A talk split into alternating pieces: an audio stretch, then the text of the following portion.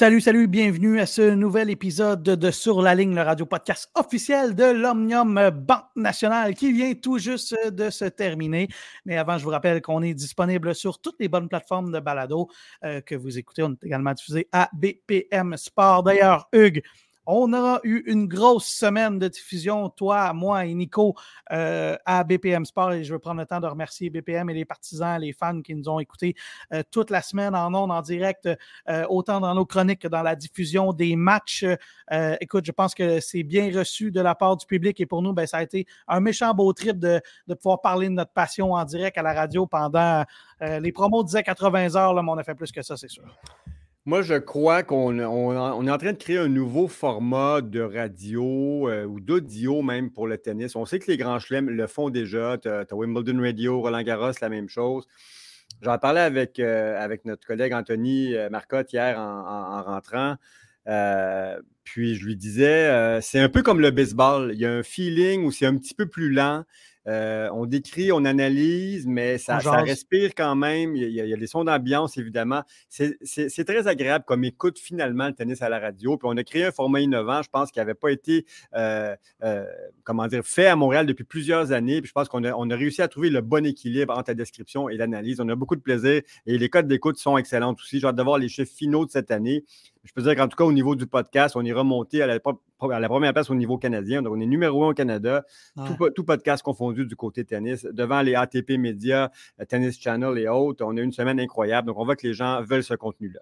Ah oui, cette semaine, on a reçu Ben Rotterberg de No Challenge Remaining, mais on ne lui a pas dit qu'il était 11e et nous premier. On s'est gardé, on s'est gardé une petite gêne, on ne lui a pas annoncé. Euh, bon, évidemment. C'est parce qu'on l'aime, c'est parce qu'on l'aime. On est toujours fiers là, de. Euh, on est assez régulièrement premier, là, on doit le dire, mais euh, on serait déçu de ne pas l'être rendu là avec les conditions pendant l'Omnium. On l'a été pour l'essentiel de la semaine au numéro 1 au Canada et on le rappelle, on est en français. Et on a publié beaucoup de contenu aussi euh, qu'on a fait à la radio cette semaine.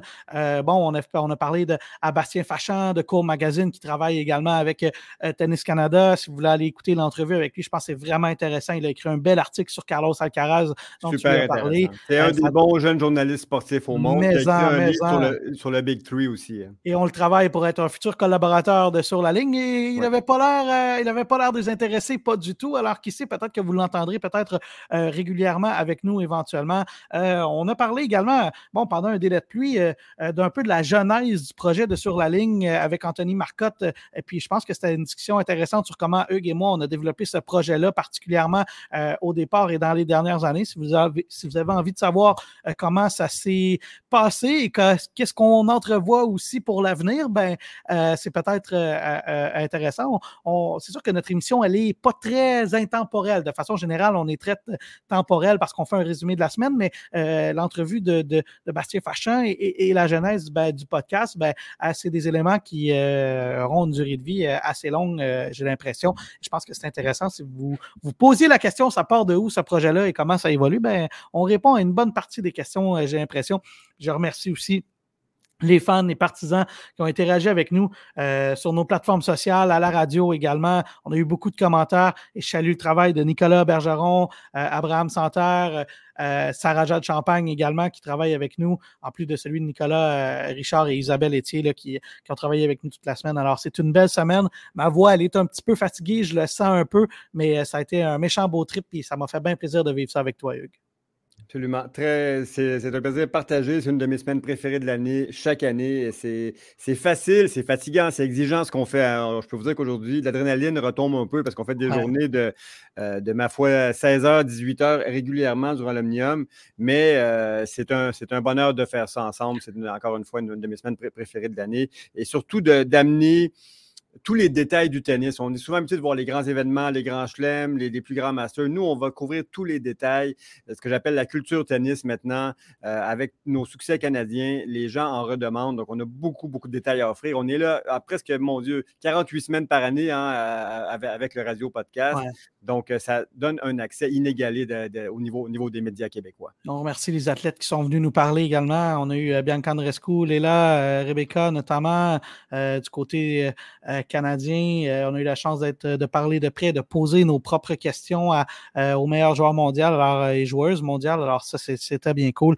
Et ben, commençons l'émission, si tu veux bien. Parlons de tennis puisque c'est notre mandat, Hugues Léger. Je, veux commencer avec un commentaire général sur cette Omnium Banque Nationale. On est l'épisode du lundi et on va faire comme à l'habitude, même si on était là toute la semaine pour l'essentiel, euh, on va faire un bilan de ce qui s'est passé cette semaine. Alors, euh, on veut s'assurer que vous ayez tout en main dans le même épisode pour euh, résumer ce qui s'est passé cette semaine. Mais d'abord, je te demande ce commentaire général-là. Quelle est ton impression de cet Omnium Banque Nationale qui était le premier de Valérie Tétrault à titre de directrice? Malgré une gestion compliquée à la fin de la semaine, c'est une édition pour moi qui est un succès, qui est très réussi. J'ai eu les chiffres euh, finaux ce matin qui vont au-delà des, premiers chiffres que Valérie avait annoncés au bilan préliminaire dimanche, où elle avait annoncé 215 000. On arrive finalement à 219 000 euh, donc, euh, entrées sur le, site durant la période de 10 jours, incluant le week-end de la famille. C'est un record absolu pour le tournoi féminin Montréal. c'est une réussite, c'est un succès. Encore une fois, on voit que le public est, vraiment, est vraiment présent pour l'événement année après année. Ça a commencé très fort avec euh, la présence de Jenny Bouchard au premier tour des qualifications. 26 ben 000 personnes sur le, sur le site le premier samedi et 60 000 au total pour le premier week-end, qui est un record aussi. Donc, je peux vous dire qu'il y, a eu des, il y a eu des premières tout au long de ce, de ce tournoi-là. Ça, c'est mon premier fait saillant. Donc, édition réussie. Euh, Valérie aura, bénéficié aussi de la touche magique en night session d'un joueur ou d'une joueuse canadienne. Cette année, c'était Leila Fernandez, évidemment, dans son match contre Bia euh, Maya et sa victoire contre la 12e euh, au monde. Euh, première victoire contre une top 20 en un an. Euh, dans une situation où Léla se doit de redresser la barre, année compliquée, elle n'est pas contente de ses résultats. Moment magique, encore une fois, que je place au même niveau que, les matchs. Chapeau Valov, Nadal, bien que ce n'était pas, le même enjeu sur le match, mais il y avait le même niveau d'excitation et d'énergie, ou que le Querten, euh, Gustavo Querten, Simon, Larose, aussi. Euh, c'était un de ces moments touchés de la grâce là, des, dieux du tennis qu'on a pu vivre ensemble avec ce match, Léla et Béatrice Madad Maya. Puis où Léla a montré tout son courage parce elle, a échappé une balle de, match à la fin du deuxième set. Elle, s'est remise en selle tout de suite au début du troisième pour gagner en communion avec, le public. C'était excellent. Euh, ça, c'est le, le, deuxième point. Après, on a quand même eu dans le carré d'as, il ne faut pas oublier euh, trois des quatre premières favorites. Euh, donc, c'était quand même très bien. Euh, mais là, la météo nous a tombé, nous est tombée sur la tête et ça a été plus compliqué à ce moment-là. Et on a eu une fin un petit peu quand même en queue de poisson. Un 6-0, c'est ça. On va se dire, c'est quand même décevant. Il n'y a pas eu vraiment de finale. Il n'y a pas eu vraiment de match, en tout cas, en finale. Mais somme toute, euh, édition très, très réussie, cette OBN 2023. Euh, parce que, encore une fois, il y a une passion autour du tennis qui, qui, enflamme la ville pendant deux semaines. Indéniable. C'est ce que je retiens aussi. Et on me demandait un peu plus tôt à la radio euh, euh, aujourd'hui, dans le cadre bon, d'une chronique bilan, quel était un mes coups de cœur. Et un de mes coups de cœur, ben, c'était la présence de la, euh, des fans qui, ont, qui ont fait Salcombe pour l'essentiel tout le tournoi. Et on en parle à chaque semaine ou presque, de dire que regardez dans les gradins de la plupart des tournois, allez voir à Cincinnati les matchs de deuxième tour à la télévision. Là, vous allez voir pas mal plus de trous dans les bancs que ce qu'il y avait à, Montréal. Et, et, ça, moi, j'ai vu un match aussi un soir où j'ai pu, pu euh, respirer un petit peu. On était sorti des zones, mais c'était assis dans les gradins pour voir euh, Sabalenka jouer. Un soir, euh, c'était son match de deuxième tour. Et puis, bon, il n'y a pas deux joueuses canadiennes et on avait l'impression que ben il y avait deux joueuses canadiennes sur le central et ça, ça en dit long sur l'intérêt et la connaissance des partisans de tennis au Québec et au Canada, alors particulièrement à Montréal, j'ai l'impression. Alors, bravo. C'est une foule, je suis content que tu le mentionnes, ça c'est un, bon, un bon point pour, euh, pour nous ce matin de, de, discuter de ce point-là. On a une foule, je dirais, qui ressemble plus à une foule européenne qu'à une foule nord-américaine, tant au niveau de sa connaissance que de son intérêt que de son respect au niveau, au niveau des joueuses. Donc, euh, euh, on, on, sait très bien qu'au US Open, ça parle beaucoup. C'est un événement glamour plus qu'un événement tennis, sport, je dirais. Alors, à Montréal, on a une foule qui est très respectueuse de, de, de, de, l'historique du tennis, des, des, des, joueuses et des, conventions du tennis. J'aime mm-hmm. pas trop étiquette parce qu'on essaie de, démocratiser, de le rendre accessible. Il faut briser euh, certaines choses, mais le fait de, respecter notamment le silence, c'est un élément qui est quand même important. Et ça, à Montréal, on l'a définitivement. Et je vais ajouter, Alex, un point. On a quand même une championne en, Jessica Pegula qui est troisième mondiale. C'est pas une championne qui sort de nulle part. C'est quelqu'un qui joue très bien après, année après année. Numéro un en double, numéro trois mondial. Euh, Jess Pegula est une, est une championne tout à fait légitime à Montréal et c'est pas tant une surprise que ça. Non, exact. On va en parler euh, beaucoup de, ce qui s'est passé du côté tennis, même si on l'a déjà abordé un peu plus. Mais si tu le veux bien, Hugues, on va aller écouter quelques extraits de la conférence de presse de Valérie Tétrault, qui, elle, a fait le bilan de sa première euh, année à titre de directrice du tournoi. Merci, euh, merci d'être là. Dernière journée, dernière journée qui s'annonce un petit peu spéciale évidemment avec la tenue de deux matchs en simple plutôt, euh, plutôt qu'un. Euh, ouvrir même le, Court Rogers. Euh, ce matin, on parlait à nos chefs de comité, à nos bénévoles. Évidemment que ça nous a demandé de monopoliser un petit peu plus de, de gens que, que prévu, mais je dirais que tout le monde le fait avec, avec le sourire. Donc, ben, franchement, ça, c'est très, c'est très apprécié et je pense qu'on va avoir une belle dernière journée. On va s'en rappeler, euh, assurément. Et avant de tomber un petit peu plus dans le bilan euh, du tournoi, juste peut-être pour faire le point justement par rapport à la, décision euh, d'hier soir, parce que je sais que ça a soulevé quelques questions. on était dans une situation, en fait, où, étant donné l'heure de notre finale, qui était prévue pour, pour 13h30, avec les gens de, de, la WTA, on devait prendre une décision aux alentours de 20h, 20h30, euh, sachant d'autant plus qu'Elena Rybakina était restée très, très, très, très tard ou très, très, très, très tôt, c'est selon, euh, la veille. Euh, et là, on analysait évidemment les, radars météo et ce qu'on voyait, bon, il n'y avait aucune assurance d'être capable de disputer ce match-là à une heure raisonnable et de le disputer aussi en entier. On a consulté les deux équipes des joueuses. On a regardé combien de gens qu'il y avait sur le site. Je pense qu'il y en avait plusieurs quand même qui, à ce moment-là, s'étaient un peu découragés avec raison et avaient choisi de retourner à la maison. Alors, sachant qu'on avait l'option de jouer deux séances euh, le lendemain, euh, d'avoir une meilleure expérience probablement pour les joueuses, pour les amateurs, pour la télévision aussi, pour éviter de disputer notre finale en plein euh, dans la même fenêtre que la finale masculine de, Toronto. on a donc choisi d'annuler la séance avec les prévisions météo qu'on voyait et donc de faire deux séances aujourd'hui, une à 13h30, une à 17h30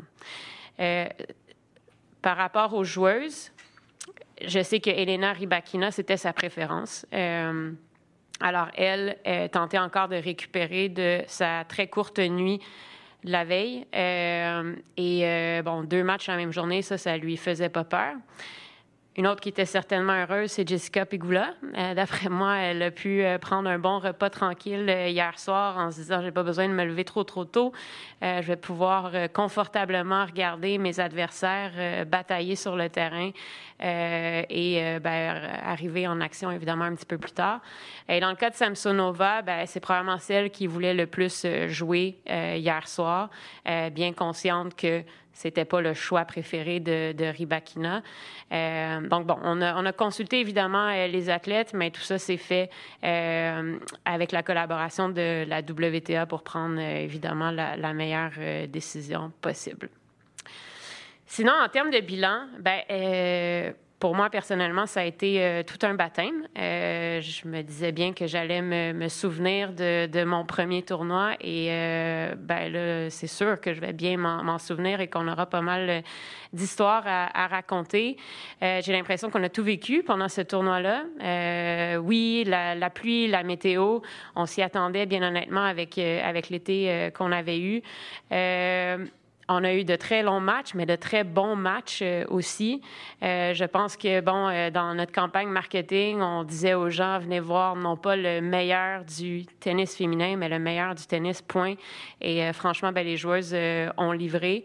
On a eu un match qui s'est terminé à 3 heures du matin. Euh, et on a les meilleures joueuses au monde aussi qui ont progressé dans notre euh, tableau, ce qui a rendu tout ça euh, encore plus intéressant. On a eu une belle histoire avec une Canadienne, évidemment, avec Leila Annie Fernandez. je vous avoue que, bon, il y a toujours quelque chose, une magie qui s'opère, quelque chose de spécial dans l'air lorsqu'il y a une Canadienne qui est en action sur le cours central, surtout lorsqu'elle bat une grande tête de série. et donc, j'ai pris quelques minutes pour m'asseoir quand même pour regarder ce match de deuxième tour de, de Leila euh, euh, et, l'ambiance qu'il y avait sur le cours central, c'était quand même assez spécial et je sais qu'elle l'a bien apprécié. Elle a déjà hâte de revenir euh, dans deux ans en espérant évidemment aller un peu plus loin. Plus de déception pour, pour Bianca et Rebecca Marino. encore hier, j'avais des nouvelles de l'équipe de Bianca qui s'excusait presque parce qu'elle euh, elle aurait évidemment souhaité mieux performer euh, ici. Euh, des fois, on veut presque trop, puis finalement, ben, ça, ça ne se passe pas, mais ce sera partie remise, mais je vous avoue que je sais que Toronto y a goûté en 2019 en pouvant couronner championne Bianca et nous, on, a bien hâte là, à Montréal de pouvoir un jour couronner un, un, joueur canadien ou une joueuse canadienne. Je vais vous parler évidemment d'assistance euh, parce que oui, on est dans une année euh, record, comme l'a annoncé euh, Eugène. Donc, notre record d'assistance pour une année féminine. avant le tournoi de cette année, on était à 182 000 environ en 2014. donc, vous vous rappellerez que c'était l'année avec l'effet Eugénie, alors qu'Eugénie venait tout juste d'atteindre la finale du tournoi de, de, Wimbledon quelques semaines avant notre tournoi. Et euh, ben là, cette année, en date de hier soir, donc en comptant la séance de hier après-midi, on était à 198 000 avec donc toujours deux séances euh, à compter. Alors, on pourrait dire que, bon, on devrait être euh, un peu en haut des 215 000 euh, d'assistance. Alors, c'est un bel écart, je pense, avec l'ancien record. On avait hâte de retrouver le, tennis féminin et les gens ont vraiment répondu à l'appel. On a eu un super premier week-end qui déjà mettait la table. Ce sont 61 000 amateurs de tennis qui sont venus pendant le, premier week-end. C'est exactement ça le but de notre week-end de la famille, de, rendre l'événement le plus accessible possible, d'initier peut-être certaines familles aussi au tennis. Euh, et je pense que là, ben, c'est, mission accomplie. Euh, les joueuses sont heureuses. On a vu et lu plusieurs messages euh, d'appréciation des joueuses, entre autres de l'accueil. Je pense qu'elles ont reçu, oui, par notre équipe qui est en charge du service aux joueuses, mais surtout l'accueil reçu du public. Euh, je lisais entre autres les propos d'Arina Sabalenka qui disait que bon, euh, c'est un accueil comme ça, il n'y en a pas euh, vraiment ailleurs dans le monde. Et ça, ben, comme on l'a toujours dit, je pense que c'est un peu la signature de, de notre tournoi et certainement notre, notre grande fierté. Bon, on en a glissé un mot. Euh, somme toute, euh, je pense que c'est une édition euh, très réussie pour Valérie Tétrault. Évidemment, il y aurait eu quelques défis. On va en parler un peu plus tard là, quand on, reviendra sur le cas Ribakina parce que c'est peut-être, je ne sais pas si le mot crise est, le bon terme, mais le premier gros défi auquel Valérie Tétrault a eu à faire, surtout en raison de la température, on va y revenir. Je pense que pour l'essentiel, elle peut dire mission accomplie. Enfin, c'est mon opinion parce que ça s'est déroulé longtemps. complètement, oui. Et la météo, ben, je veux dire, tu, ne la contrôles pas. Tu, ne peux que vivre avec euh, des décisions, des fois, qui plairont à, personne. Et il n'y a pas toujours de scénario idéal. Mais je pense que pour l'essentiel, ça a été euh, une, édition euh, réussie. Bon, tu en as glissé un mot. Parlons de cette finale entre Jessica Pigula, qui est la championne, et Samsonova. premier commentaire sur cette finale-là j'ai hâte de t'entendre parce qu'on en a parlé. On en a parlé hors d'onde, on en a parlé en onde à BPM. Évidemment, ça n'a pas été euh, une finale au niveau émotif euh, particulièrement élevé pour euh, toutes sortes de raisons. ton commentaire général sur cette finale-là qui a couronné finalement Jessica Pigula. Oui, il n'y a pas grand-chose à dire sur la performance, enfin, sur la finale en soi, parce que c'était un match de tennis qu'on a vu, mais ce n'était pas vraiment une grande finale. Évidemment, un score de, de 6-0, c'est ça. c'est un match complètement à sens unique, mais Euh, bon, on, sait que Samsonova était à son deuxième match euh, pour, euh, pour, deux, pour deux jours consécutifs. Là. Il, faut, il faut le faire quand même. Mais, mais Pegula a un style de jeu extrêmement efficace, extrêmement compact. Elle a très bien joué. Elle l'a dit elle-même, c'était presque un match parfait. Donc, il ne faut pas trop enlever non plus à la performance de Jess Pegula. C'est Samsonova qui avait plus d'énergie, plus, de jus. Hein. La, la tank était vide après tous les efforts qu'elle avait faits.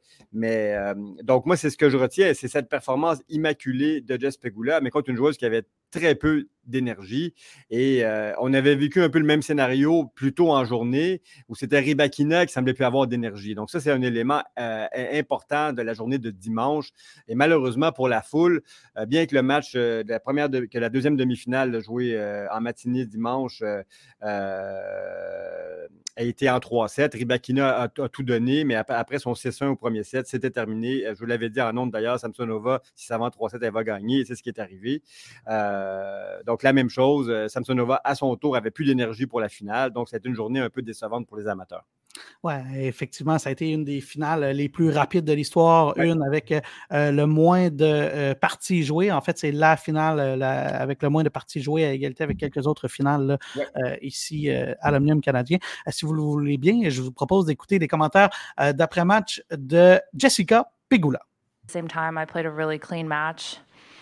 I don't really think I made any unforced errors or anything. Like uh, I played kind of a perfect match, and I feel like I um, did enough to where, yeah, I could just play freely, and I just kept trying to get the break and just hold for as long as I could and, until I won the match. So. Yeah, it was it was a good day. Hi, Jessica. Uh, Cotton Eye Joe infamously played through the speakers during your match yesterday, and once mm-hmm. again when you won today. What was your feeling hearing it the second time? Well, I just learned it was his idea, when I won to play it again, which is hilarious. But um, I mean, yeah, yesterday I just couldn't believe that was actually happening. I was like, where are we right now? Why, of all songs, I don't even think I heard it the whole week. And it just came on like in the middle of the match at a really important point. So it was interesting. Um, I come to learn that I lost a lot of points consecutively after Cotton Eye Joe came on. So I'm glad I got over the Cotton Eye Joe jinx or whatever you want to call it and was able to overcome that. Um, so today, yeah, it was just funny after I won because uh, it was almost my downfall yesterday, but not, not anymore. You've had um, so much success in Canada. Well, you've, you've played good, including Quebec City previ- mm-hmm. previously. Is there anything that makes you play that good in, in Canada? I don't know. I the courts, the court speed. I don't know the conditions. I'm not really sure what it is. Um, I think it's a little bit of mindset. You know, I've always kind of played well here, so I always come in like with a good attitude and good spirits that like I can always play good tennis here, and I think that probably helps. Um, I like feeling like I'm up in the Northeast um, kind of area, maybe because that's where I'm comfortable. And uh, I don't know. I feel like I say this every like Miami Open. I feel like I'm home here. I feel like I'm home everywhere kind of seems like home. I guess it's just sometimes you feel comfortable where you like to play, and uh, that can definitely play into your results. So I think it's just always played into my results here. Um, mm, yeah, I don't, I don't know what it is, but I'll take it. Elle m'a fait rire, Jessica Pigula, quand elle est revenue sur euh, l'histoire de Cotton Eye Joe parce qu'on a joué la chanson après la victoire également. Euh, bon, c'était un, clin d'œil au fait que la musique, elle est partie pendant le, euh, jeu à un moment important lors de la demi-finale. Et, c'est intéressant parce que finalement, ben, elle, est revenue, elle est revenue dans ce match-là pour remporter le bris d'égalité par la suite. Alors, c'était drôle, c'était remporter le match par la suite. C'était intéressant parce que, bon, ça a fait un moment cocasse pour tout le monde. Et je pense que Jessica Pegula en voulait euh, pas trop à, personne. Euh, ça a été bien intéressant et c'est une victoire intéressante parce que euh, elle a fait plaisir à la foule québécoise après dans son discours de, sur le terrain en disant ben, que de un, elle aimait toujours jouer au, Québec. D'ailleurs, je, lui avais posé la question dans la, conférence de presse parce qu'elle a bien fait dans les tournois à Québec en début de carrière et au Canada, ben, elle avait toujours bien fait à l'Omnium Banque Nationale avec des demi-finales. Et elle a en plus, elle a confirmé que sa grand-mère venait de Montréal. Alors, reçu un appel, un accueil euh, chaleureux euh, de la part euh, de la foule. Si tu veux bien, Hugues, ben, on va écouter aussi les commentaires de la finaliste Samsonova qui, elle, ben, était particulièrement fatiguée là, après avoir joué deux matchs dans cette même journée de finale. Uh, it was a, I still cannot realize because it was a tough week for me. Uh, so many matches, so many experiences, uh, tough weather. So but at the end, I made such an incredible result. I'm so happy. Awesome. Mm-hmm. Um, was two matches within two hours from one another too much? Uh, yes, I think like yes. Uh, honestly, I would love to have more time, but they said that it's not possible, so it's okay. You know, I didn't have time to regenerate uh, because I I was to the physio room trying to to tape all my body, and uh, it, it, takes one hour for this. So I don't know what to say. it was uh, like uh, I was out of the court, and then again in in I don't know. It was strange. Bon, évidemment, Samsonova qui disait ben, c'est pas un scénario idéal. Elle aurait préféré faire un peu, avoir un peu plus de repos. Il y a certains joueurs qui auraient préféré jouer directement après euh, euh, le match, mais euh, il y a une règle que tu ne peux pas jouer avant 90 minutes. Et elle a dit ben, j'ai pas pu faire grand chose. J'ai reçu un massage et je suis rentré directement dans ma routine d'avant-match. Le massage durait une heure et après ça, ben, je suis rentré dans ma routine d'avant-match. Alors, c'est évident que, bon, dans le contexte, c'est un bon tournoi pour elle quand même. Je pense qu'elle était contente, mais il reste que, bon, c'est une situation un peu, un peu euh, compliquée, ça, c'est sûr. Bon, Samsonova, elle, elle avait battu euh, euh, Ribakina en demi-finale dans cette même journée de dimanche parce que, ben, on a joué deux matchs en raison de la météo. Ribakina qui avait joué un quart de finale qui s'était terminé à 3 heures du matin vendredi soir. on n'a pas pu jouer samedi parce que, bon, la pluie l'a empêché de jouer. Alors, on est obligé de jouer la demi-finale dimanche matin et euh, ben, ça, ça a causé toutes sortes d'ennuis. Euh, Ribakina qui n'était pas euh, nécessairement contente de comment les choses se sont déroulées pour elle. Ben, je dirais que c'est ce match de quart de finale où le tournoi a basculé un peu et on a, subi les conséquences tout le week-end. Donc, match de 3h27 entre Daria Kazatkina et Elena Ribakina vendredi soir qui se termine plus à 3h du matin le, match le plus long de l'histoire de l'OBN euh, côté féminin à Montréal, le troisième de l'histoire si on met, on met Toronto, parce que Bianca Andrescu a fait plusieurs matchs très longs euh, et Béatrice Adadmaya aussi. Euh, et c'est le dixième match le plus long de l'histoire, de la WTA depuis 2008. Donc, c'est un événement important quand on, regarde ces stats-là. Et événement important, surtout parce que les conséquences, on les, on les a subies après tout le reste du tournoi. Euh, donc, Ribakina qui vient à bout de Kazatkina, dixième mondial. Bel effort, belle victoire en 3 sets extrêmement serrés qui vont, qui vont les trois au maximum. Euh, Ribakina qui, malgré ce match qui se termine aux petites heures du matin, arrête de voir les fans, signe, des, autographes. Tout le monde a été touché par ça. Euh, vraiment super professionnel de sa part et très généreuse, Ribakina. Mais là, elle venait de taxer le reste du tournoi et peut-être même plus. Là. Donc, euh, c'est ce qu'elle a dit. Euh, ça s'est beaucoup compliqué par la suite pour elle. Ouais, c'est ce qu'elle a dit. Euh, si tu veux, je te propose qu'on l'écoute parce que, bon, elle, en avait beaucoup à dire sur l'horaire Elena Rybakina. Um, we could see some taping on your shoulder and on the back. Um, do you feel any discomfort? Uh, how do you feel physically right now? Yeah, definitely I feel destroyed just because of the scheduling and the whole situation. I'm not really happy about it, but uh, yeah, it is what it is. Unfortunately, uh, players cannot do much uh, in these situations. The decisions are not really ours, and uh, weather was not helpful. So uh, I picked up some injuries, I would say, but uh, we try to manage it and see how we will go from that. I think it's it's been a little bit unprofessional from the, I cannot say really the tournament because I think that uh, the most important is the WTA here and the leadership a little bit uh, weak for now, uh, but hopefully something is going to change because uh, this year it was uh, many situations which uh, I cannot really understand. Bon, évidemment, elle était déçue, là, Ribakina. Elle a dit euh, c'est un peu compliqué de, jouer dans ces conditions-là. Euh, je pense qu'elle aurait voulu euh, un autre scénario, mais d'un autre côté, Hugues, il n'y a pas 25 scénarios possibles dans le contexte de ce qui s'est passé. Est-ce qu'on aurait voulu jouer le euh, euh, samedi soir un peu plus tard, alors qu'elle avait déjà fini tard le, le, le, le vendredi? Ce qu'on entend, c'est que ça n'aurait pas été son premier choix nécessairement. Alors, il n'y a pas beaucoup d'autres choix que de la faire jouer samedi matin. Et là, ben, le match qui a terminé vendredi soir, je pense que c'est plus ça qui, la fatiguait, ce match-là. Mais en même temps, d'un autre, la même chose, c'est que c'est un peu compliqué. Là. Il ne reste plus beaucoup de place pour jouer des matchs jusqu'à la fin du tournoi. Là. Ben, c'est ça. Donc, euh, effectivement, l'enjeu, il, a débuté à 11h30 vendredi soir. Est-ce qu'on a, ce qu'on a, ce qu'on a dû euh, comment dire, assumer tout le reste du week-end après. Euh, et encore une fois, les night sessions, c'est pas exceptionnel que des matchs commencent très tard et se terminent très tard. Ben, au US Open, euh, on l'a vu l'année passée, Alcaraz et, Alcaraz à, à, 2 du matin. Euh. En même temps, pour les fans, pour la télé, c'est vraiment pas idéal et on sait qu'il y a beaucoup, beaucoup, beaucoup d'enjeux à ce niveau-là. Cette mm-hmm. question-là se reposait vendredi, pour, pour, samedi soir aussi, si on, on commençait le match à 9h30 parce que c'est à peu près l'heure où la, où la, demi-finale aurait commencé. On a décidé de repousser parce que le, le radar météo était plutôt, euh, euh, incertain pour la suite, donc ils ont préféré pas, ne pas commencer. Mais quelques points là-dessus. Euh, l'organisation est prise à jouer euh, sur, sur, un, tournoi de une semaine. Donc, il n'y a pas de marge de manœuvre pour réussir à compléter le tableau pour dimanche. Et on va tout faire pour compléter le tableau le dimanche. Quand on sera dans une configuration 96 euh, joueurs ou joueuses sur 12 jours dès l'an prochain, ça va faciliter un peu le, comment dire, l'échelonnage des, des, des, matchs.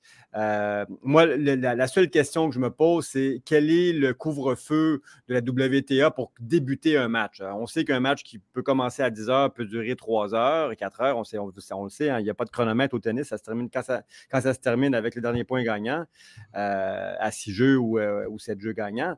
Mais euh, voilà, je pense que le fait que le match a commencé à 11h30, c'est peut-être là où Ribakina disait Je trouve que la WTA a peut-être manqué de leadership. Je ne le sais pas. C'est un truc qui tourne beaucoup dans les médias à travers la planète ce, matin. mais il fallait composer dans, dans, dans, dans le cadre de l'organisation locale, de l'équipe de Valérie. Ils, ils, ont fait au mieux avec ce qu'ils avaient. Puis tu as raison, Ribakina, je crois, ne souhaitait pas jouer encore un match tard samedi soir.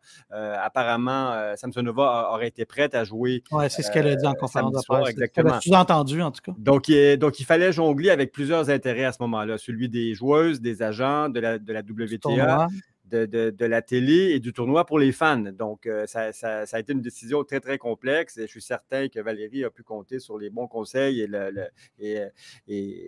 l'appui euh, de Jeanne, dans, cette, Jeanne Lapierre, évidemment, dans, cette, dans cette décision-là. Mais c'était, c'était vraiment pas un casse-tête évident à compléter.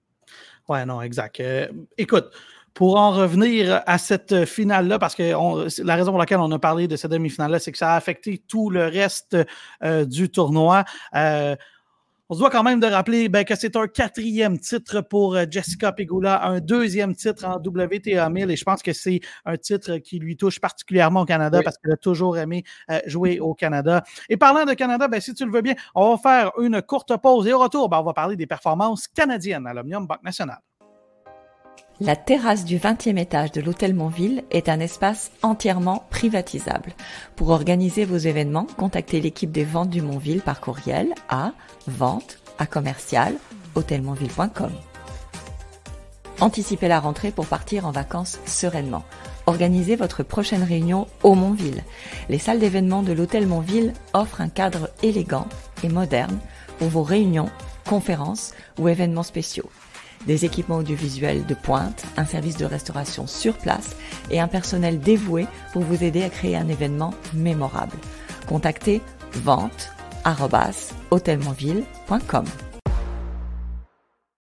De retour à Sur la ligne, le radio-podcast officiel de l'Omnium Banque Nationale, euh, disponible sur toutes vos bonnes plateformes de balado et sur euh, euh, BPM Sport tous les lundis, en reprise à, plusieurs occasions durant le week-end. Hugues, on va parler des performances canadiennes, mais avant, tu veux revenir sur un élément, tu veux qu'on parle. je ne sais pas si c'est une épine dans le pied ou si c'est. Mais la question du toit, ça fait une dizaine d'années qu'on en parle et plus là, c'était plus une option. J'en avais parlé avec Eugène Lapierre avant le tournoi. Il me disait, ben, c'est plus de temps dans les cartes parce que, bon, la, pandémie est venue changer les choses, même si on était proche d'une entente. Bon, euh, la pandémie a fait en sorte que les gouvernements ont eu d'autres priorités et aussi, ben, on pensait avoir le toit pour mettre de la pression sur euh, la WTA et l'ATP pour renégocier l'entente à long terme pour garder le tournoi euh, ici à Montréal dans un niveau Masters 1000, WTA 1000. Mais cette entente-là, elle est réglée à long terme. Alors, on n'a plus besoin du toit comme argument pour sceller l'entente avec l'ATP et la WTA. Mais selon toi, on en est où? Est-ce que le tournoi de cette année va le ramener comme priorité ou, ben, à tout le moins, le ramener à l'ordre du jour? Oui, je pense que ça va redevenir un sujet à l'ordre du jour, pas dans du court terme, mais dans du moyen terme, plus que du long terme, assurément. Et on, voit comment le tennis évolue. On sait maintenant que les grands chelems ont tous un ou deux euh, cours couverts déjà. C'est normal que les plus gros tournois qui suivent après, je pense à Indian Wells, Miami, Montréal qui fait partie du lot maintenant, euh, soient doivent considérer euh, le toit pour plusieurs raisons. Dans le calendrier, on le sait, ça s'enchaîne très rapidement euh, en début du mois d'août, euh, fin juillet, donc avec Washington, Montréal, Cincinnati, New Haven après pour ceux qui le font, pour arriver tous à temps au, US Open. Et ces tournois-là veulent garder tous leur place dans le calendrier, évidemment. Et pour qu'ils gardent leur place, ben, il faut que les joueurs et les joueuses soient, soient contents, que les fans soient au rendez-vous, que les, que les commanditaires et les, que les commanditaires, pardon, et les diffuseurs soient aussi contents. Donc, euh, ça simplifierait beaucoup les choses dans le flot d'un tournoi logistique, même sur un tournoi de 12 jours, si le toit était présent. Tu as bien mentionné ce qui était une priorité pour signer le contrat à long terme avec la WTA euh, avant la pandémie, ben, c'est un peu, ça, a été un peu repoussé maintenant que l'entente est signée, mais qu'on vit une semaine ou une, fin de semaine comme celle-ci, puis Valérie le disait très bien aussi au niveau de son bilan, on aura d'autres incidents météo qui sont de plus en plus fréquents, on le sait, tout le monde voit quel, été on vit en ce moment avec les feux, avec, la chaleur, avec les, pluies abondantes. Euh, peut-être qu'on voudra un, stade climatisé. C'est l'autre point. S'il fait vraiment très chaud, si on se trouve, en, canicule de, 30-35 degrés, puis je me rappelle, Alex, l'an passé, on avait vécu ça un peu en début de tournoi, si, tu te souviens. Ben, peut-être que ce n'est pas juste la pluie qu'on voudra contrôler, ça sera la température dans le stade. 100% 100% Donc, ça va revenir. Ben, oui, exact. La, question du toit. Écoute, Tennis Canada, si on leur offre un toit, ils vont le prendre, c'est sûr, à 100% Les autres, ils ne se posent même pas la question, mais ils sont conscients aussi que c'est un enjeu complexe pour la population en général parce que c'est pas Tennis Canada qui paierait a priori. Euh, c'est à moins un montage financier avec plusieurs parties, oui. gouvernement. Alors, euh, quand tu impliques la population là-dedans, ben, écoute, la première question qu'il faut que tu te poses, c'est est-ce que tu sers bien le citoyen en faisant ça? Et la réponse est en partie oui, mais la réponse est en partie, ben, euh, qu'est-ce qui sera joué au stade IGA ou qu'est-ce qu'on qu'est-ce qu'on fera au stade au Parc Jarry? Parce que si on met un toit et on dit, ben parfait, on en fait un stade d'événement, ça prendra plus qu'un événement par été. Ça, va devenir un stade multifonction, comme il y en a partout dans le monde. C'est la tendance actuelle. Donc, il n'y aura, pas que, il y aura pas que du tennis. Pour, pour rentabiliser cette, cette, cette infrastructure-là, il faudra un stade multifonction, c'est garanti.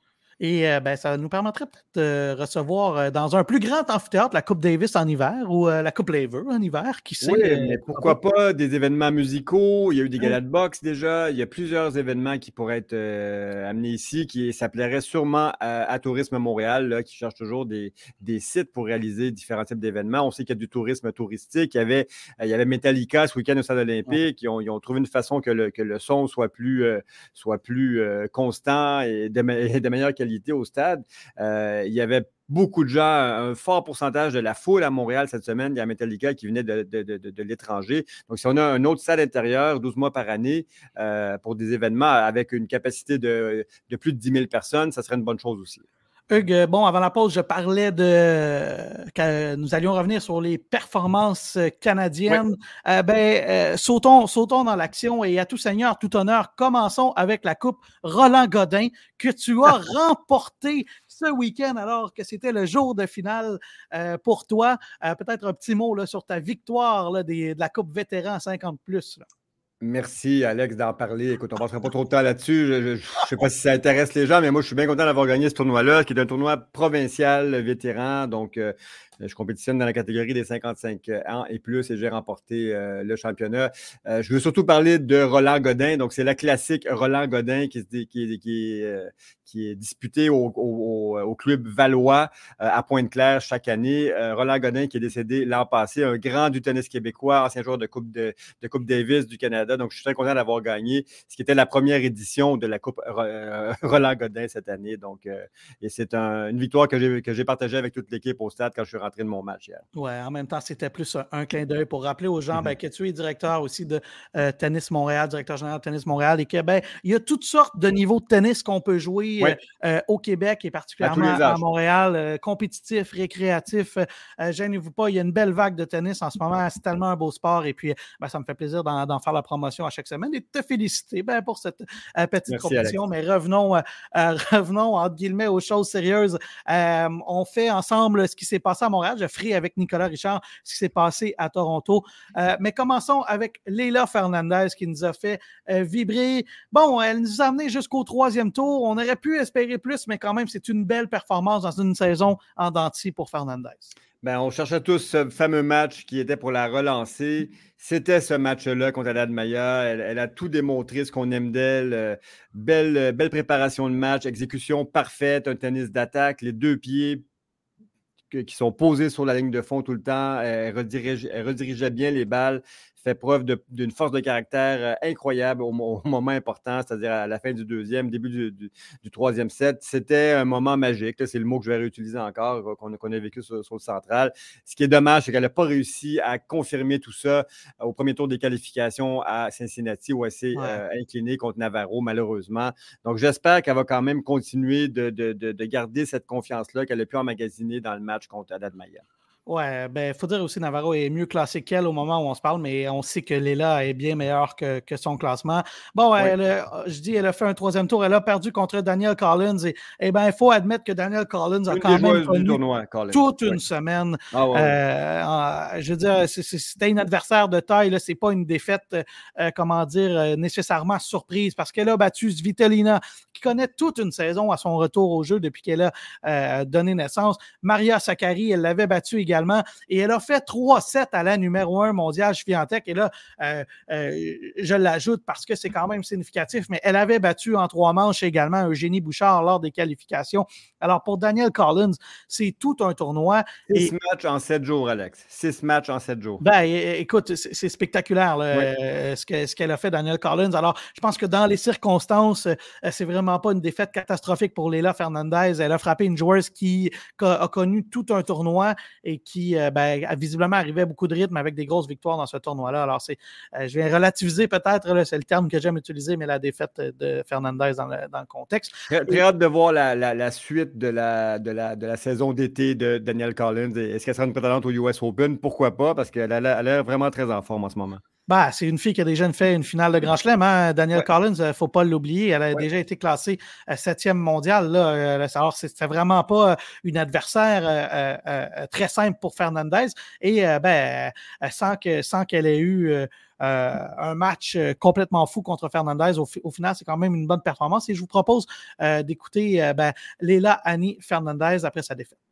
Bon, les conditions étaient un peu plus, bon, pas difficiles, différentes que, que jouer dans la journée, mais comme j'ai dit en anglais, c'était une bonne expérience pour moi de d'apprendre. Euh, il y a, il y a des, des, bonnes choses que j'ai faites cette semaine et aujourd'hui, euh, malheureusement, euh, malheureusement, ma base n'était pas là, alors ça m'a pas aidé. Puis je pense, euh, je vais parler avec mon, mon, entraîneur, mon équipe, puis on va voir qu'est-ce que je peux faire de mieux. Peut-être un match euh, euh, dans la nuit est un peu plus, bon, la match dans la nuit est un peu plus différent que dans la journée. Alors on va voir quels, quels sont les types d'entraînement qu'on peut faire pour que je peux, je peux m'habituer de ça. la température était quand même difficile, différent. fait moins chaud, plus froid, un peu plus de vent aussi, mais comme je disais, je vais juste voir qu'est-ce que je peux faire de mieux les conditions n'étaient pas idéales, mais mon adversaire aussi, elle a, elle a, besoin de jouer dans, ces conditions-là. Alors, c'est pas vraiment une excuse pour moi. Euh, c'est qu'est-ce que moi je peux faire de mieux dans mon jeu, qu'est-ce que je dois améliorer? Et qu'est-ce que je dois faire de différent dans les entraînements pour que ce type de match euh, comme ça ne, passe pas encore? Non, non, non, c'est normal. Regarde, il y a beaucoup de joueuses qui perdent la balle, euh, qui recommencent leur lancer. Alors, c'est n'est pas abnormal. Euh, comme je dis, euh, les derniers mois, c'était un de mes problèmes. Mais maintenant, avec mon entraîneur, qui est mon père, on, on, prend ça au sérieux. C'est une de mes priorités à améliorer. Alors, on va, on va prendre ça un match à la fois, un entraînement à la fois. Merci Léla de prendre euh, le temps de nous parler. Euh, je pense que ça a été une semaine assez euh, forte en émotion pour toi. Quand tu mentionnais tout à l'heure en anglais que sur certains points, tu avais l'impression que tu as peut-être un peu surjoué, est-ce que c'est ça? C'est les, les, émotions peut-être qui étaient là ce soir? Peut-être les émotions. mais honnêtement, je pense aujourd'hui, je voulais être la joueuse qui était plus offensive, mais ça ne m'a pas aidé. Je pense que je voulais attaquer un peu trop à la place de juste jouer mon jeu, de, jouer les ongles. Alors, euh, c'est une, une expérience pour moi. Euh, c'est un, match perdu, mais beaucoup de, de, leçons que, que j'ai apprises. Au final, c'est une bonne performance pour euh, Fernandez, mais euh, bon, un peu dommage, comme tu le disais. On pensait qu'elle allait gagner beaucoup de rythme avec ça, mais c'est une, une euh, défaite au premier tour des qualifications contre Navarro à Cincinnati. C'est un peu dommage. On verra qu'est-ce qui y arrivera au US Open. Qui sait? C'est une femme des grandes occasions. Peut-être qu'on pourra dire qu'elle a connu deux bons tournois en, en trois tournois. Alors, ben, pourquoi pas? On verra le cas de Leila Fernandez.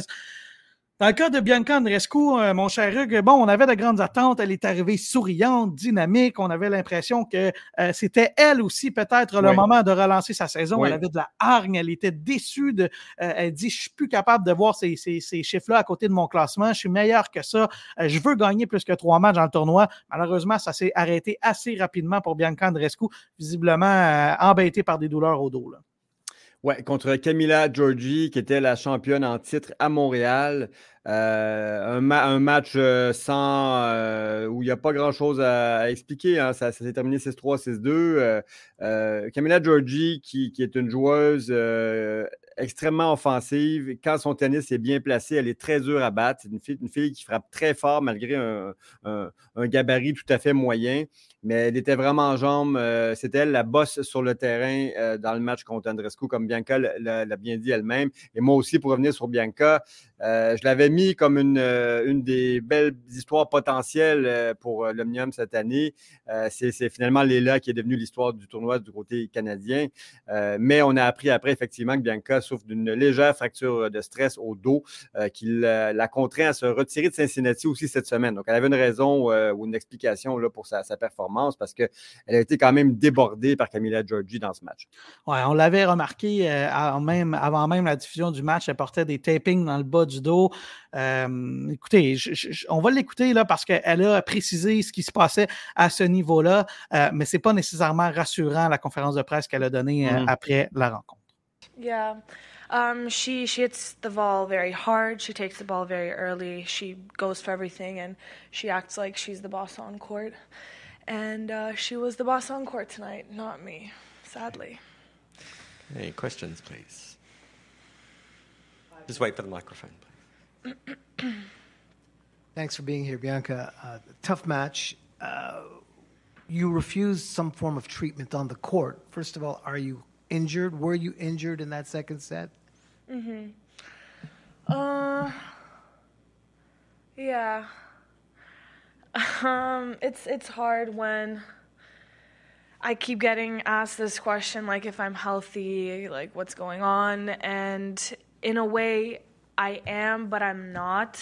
Um, last week, during my match in Washington, I experienced some back pain, some SI joint pain, uh, to be exact and I've I've had this before. I've had to deal with it um, many times actually, and um, yeah, it, it, got better for a few days, and then you know I started playing again, and then obviously I felt some irritation, but I saw some light at the end of the tunnel. But with SI joint pain, it's it's very difficult because it's nothing very serious, but if you do push, you do feel a lot of pain, and um, that's what I experienced um, one of the days practicing before the tournament, and then you know, practice and competing uh, in a tournament is totally different. So obviously today I felt it a bit more, and it did impact my performance sadly.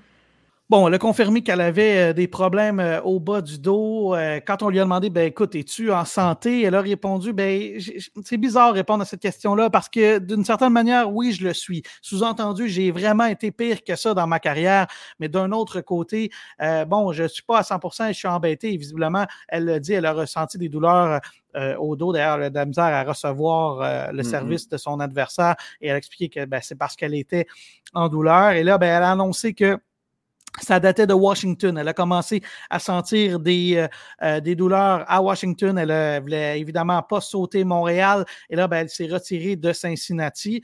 Bon, la grande question dans le cas de Bianca Andreescu, c'est la même qu'on se pose à chaque semaine. Dans quel état elle va se retrouver au US Open? Oui, euh, évidemment, euh, championne 2019 du US Open contre Serena Williams, il faut le dire. Une grande joueuse de tennis, Bianca Andreescu, mais avec une carrière visiblement faite de, de, de, d'un parcours de, blessures et, de, et, de, et d'enjeux au niveau, au niveau mental aussi. C'est une carrière qui est vraiment, euh, qui suit un parcours euh, qui est tout sauf linéaire. Euh, donc, euh, elle parle d'une légère fracture de stress. Donc, on, ose espérer que c'est pas très grave et qu'elle pourrait se remettre en forme pour le US Open, mais on ne sait pas. À ce point-ci, c'est vraiment difficile.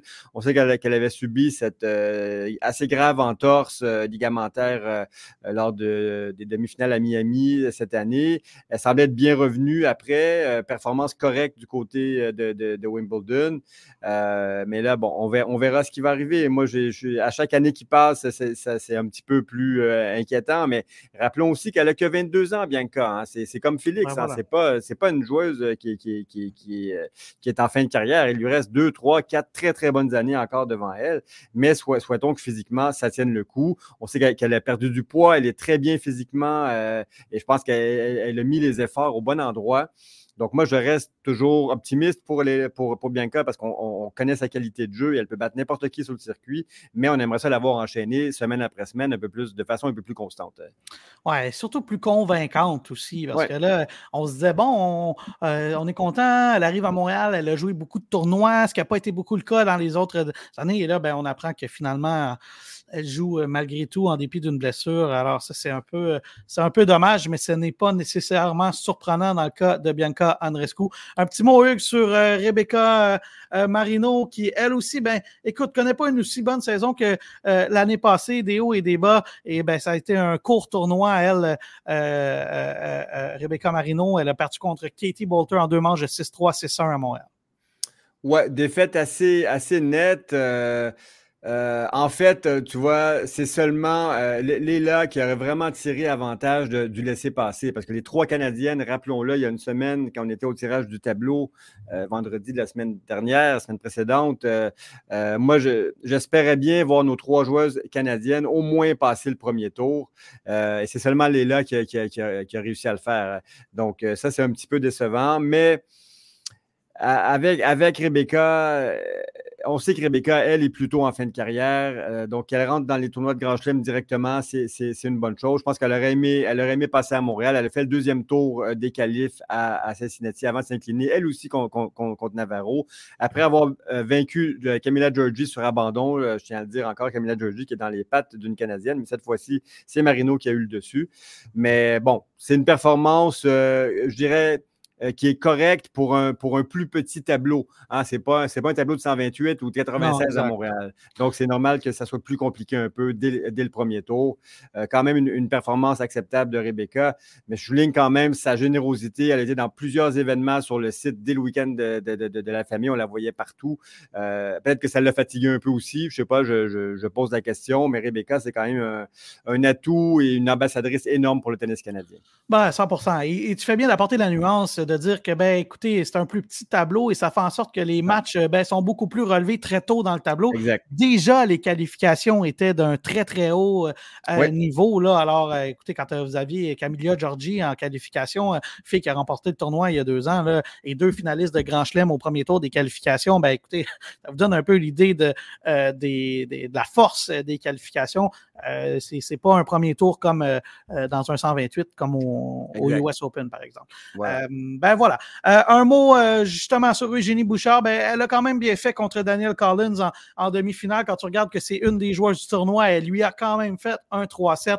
Il y avait d'autres Canadiennes, euh, mais je veux souligner la performance de Marina Stakusic contre Parks qui a ben, bel et bien passé proche de sortir Parks, mais bon, une fille qui a joué presque pas, qui a presque pas joué cette année, la Canadienne Stakusic, on l'a vu à Granby, mais elle a à peine joué quelques matchs et, et là, d'offrir une performance contre une fille top 50, ben, c'était digne de mention et je voulais qu'on en parle euh, rapidement. Euh, Hugues, si tu le veux bien, on va faire une courte pause et au retour, je m'en vais m'entretenir avec Nicolas Richard. On va parler de ce qui s'est passé à Toronto. La terrasse du 20e étage de l'hôtel Montville est un espace entièrement privatisable. Pour organiser vos événements, contactez l'équipe des ventes du Montville par courriel à vente à commercial hôtelmontville.com. Anticipez la rentrée pour partir en vacances sereinement. Organisez votre prochaine réunion au Montville. Les salles d'événements de l'hôtel Montville offrent un cadre élégant et moderne pour vos réunions, conférences ou événements spéciaux.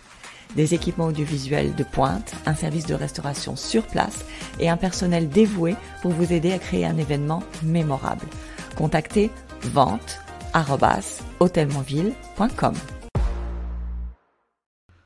Chose promise, chose due. On va aller rejoindre Nicolas Richard à Toronto. Nico, euh, tu as passé ta semaine à Toronto. Comment tu as trouvé ta première couverture sur euh, la route pour euh, cette couverture de tennis? Ça a été très, très chouette, Alex, mais ce que j'ai, ce que j'ai constaté, c'est à quel point le public montréalais était passionné par le tennis, était connaisseur de tennis, chose que j'ai moins que j'ai moins senti du côté de Toronto, ce qui est une bonne nouvelle pour Montréal, mais je pense que la différence, elle est là dans la passion que les amateurs de tennis montréalais ont envers non seulement leurs athlètes, mais leurs tournois. Je pense que c'est la différence notable que j'ai notée au cours de cette semaine-là à Toronto. Oui, mais en tout cas, euh, force est d'admettre que euh, les chiffres à Montréal te donnent raison. Ça a été ça compte même durant les qualifications. on en a parlé un peu euh, plus précédemment dans l'émission. Écoute, Nico, je suis content de te parler. J'ai donné les bons mots à, Hugues Léger un peu plus tôt dans, l'émission, mais félicitations pour ta couverture, autant pour la presse que celle faite à BPM. Ça a été vraiment cool de vivre ça et de, de diffuser autant de tennis. Alors, Honnêtement, euh, bravo, puis euh, on est tous euh, bien fiers de toi.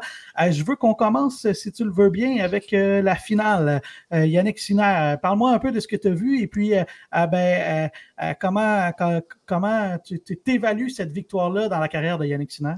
avant le début du match, et évidemment, c'est en tout respect pour les deux joueurs, mais ce qu'on se disait, les journalistes, notamment avec Mike du podcast Matchpoint Canada, on se disait que ce match-là pouvait être long et à la limite plate. Je t'explique pourquoi, Alex. Yannick Sner et Alex Deminor ont fait une chose de manière exceptionnelle pendant toute la semaine, c'est-à-dire retourner des balles en fond de terrain. Et là, on se disait, oui, c'est une qualité de jeu, ça offre un bon spectacle dans des rondes peut-être moins importantes, mais en finale, sur le central, devant 12 000 personnes, c'est peut-être pas ce qui est le plus attrayant à l'œil. Néanmoins, ce que j'ai apprécié de, Yannick Sinner, c'est qu'il nous a, donné, en fait, il nous a pas donné raison. Dès le début du match, et je dois dire qu'Alex Dominor aussi, ont été offensifs. Ils ont monté au filet. Pas de manière, je veux dire, généralisée, mais quand même, ce que j'ai apprécié, c'est qu'ils ont changé leur plan de match. Et Yannick Sinner nous a dit la veille du match J'aime pas parler de mon plan de match, mais vous verrez, je prépare quelque chose d'intéressant. Et tout compte fait, il avait raison parce que même ça n'a pas été. Disons, la trame narrative de ce match-là, les, les, montées au filet, les services volés, ça a quand même été euh, un peu plus différent de ce qu'on avait perçu au début de la semaine.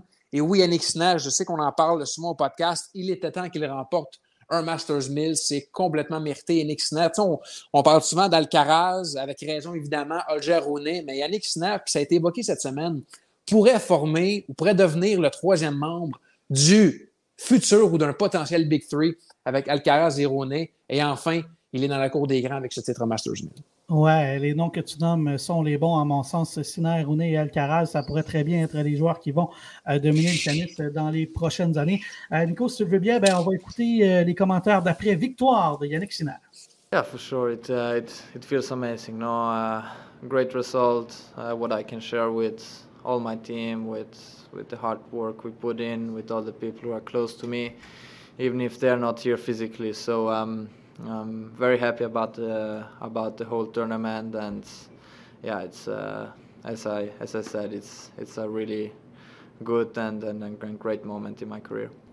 Heidi, congrats. Um, what did you learn from your losses against Medvedev and Hurkacz in Miami two and two? Yeah, I think um, as I said before the final, you know, finals are a little bit different, um, and when you play uh, for such an important trophy, uh, when you go used to it a little bit before uh, on yeah on your feelings before the match and also during the match, trying to stay quite calm mentally, and and I think everything together today, I was doing better than in the previous uh, uh, two finals in in, the- in the Master Series. Um, I was very focused about my game, what I had to do, and I, f- I felt like I was executing it in the right way. So I'm very happy.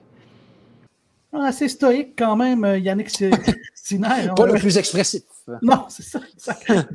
Et on, on dirait qu'on est plus content pour lui que, que- que lui-même, mais euh, euh, bon, euh, c'est quand même une belle victoire. Et quand on regarde son tableau, Nico, euh, c'était euh, très, très, très difficile. Berrettini, Murray, Monfils, Tommy Paul, lui qui est au Canada, euh, je- il voudrait jouer au Canada toutes les années. Il a encore sorti euh, Alcaraz et Dominor qui lui aussi connaissait tout un tournoi.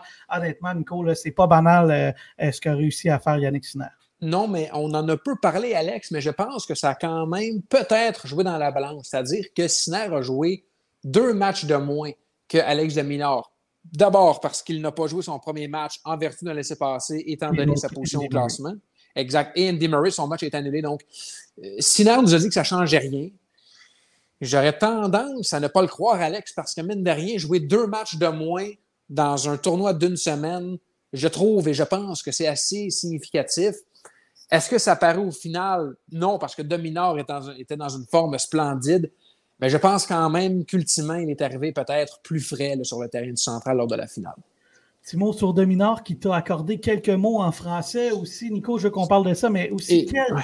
quel parcours spectaculaire de, de Dominor. Il faut, pas, faut, faut, faut dire qu'il avait un tableau vraiment, vraiment compliqué. Cameron Norrie au premier tour, là, un gars qui euh, frôle le top 10. Gabriel Diallo, un Canadien à la maison. Taylor Fritz, euh, peut-être le meilleur joueur américain. Medvedev, que plusieurs voyaient comme le champion de ce tournoi-là. Davidovich Fokina, qui connaissait tout un tournoi. Et là, s'incline contre Sinner, mais c'est quand même toute une performance d'Alex Dominor. Complètement. Puis je veux d'abord mettre l'accent sur le fait français. Tu l'as dit, c'est, c'est une chose que j'ignorais, moi, qu'Alex Dominor parlait français. Et non, Ah, on seulement il, le, non seulement il le parle, mais il le parle très bien, même si lui est très gêné de, le- de, de- de- de parler dans la langue de Molière. Mais on a découvert ça cette année à Toronto. Puis il nous expliquait, je lui ai posé la question en conférence de presse. Ultimement, c'est parce que oui, euh, il, était est né en Australie, mais il a étudié en Espagne, là où il a appris le français. Et depuis qu'il vit à Monaco, ben, il le pratique un peu plus. Évidemment, ce n'est pas parfait, mais ça demeure qu'il peut, il peut, il peut, il peut avoir une conversation de manière très, très fluide en français. Puis je pense qu'à Montréal,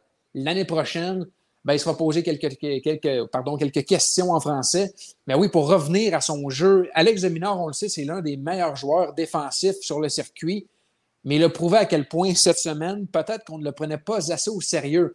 Il n'a jamais intégré le top 15. En fait, oui, une fois, ça a été son sommet, mais là, intégrera pour de bon la 12e place mondiale, donc près du top 10. Mais Alex, je l'ai vu jouer de près.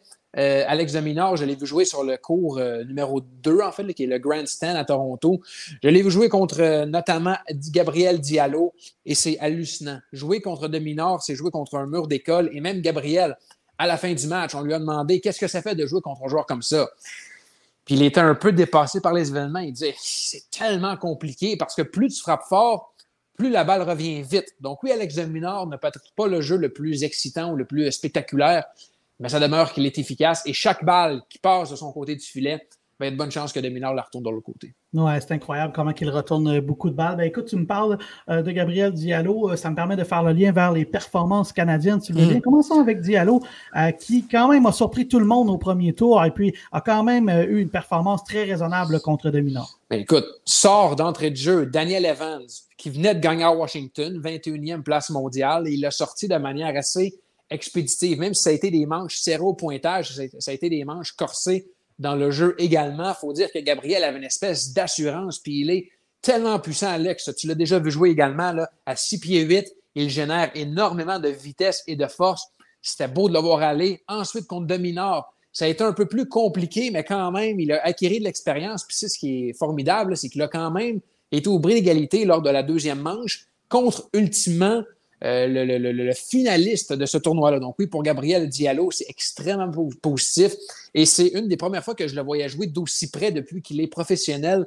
Et je dois te dire, Alex, que je ne sais pas ce que, l'avenir réserve à Gabriel Diallo, mais de la manière dont il s'est comporté, ah, je pense qu'il avait joué trois matchs auparavant sur le circuit de l'ATP, ou quatre, mais en tout cas, tout ça pour dire qu'il il, il, sera, il sera surveillé parce que c'est un talent pur, c'est un cheval de course. Il est vraiment fantastique à regarder aller.